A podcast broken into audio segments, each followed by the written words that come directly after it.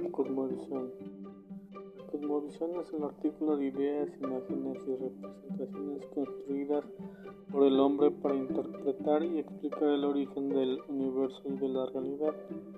Es una manera de ver e interpretar al mundo.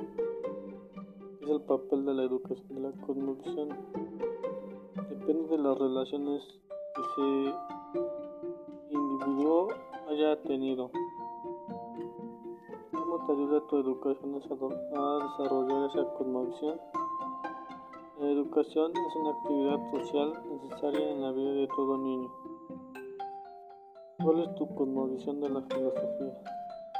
Es la visión del mundo en cuanto a la realidad que crea una sociedad en una determinada época o bajo una determinada cultura.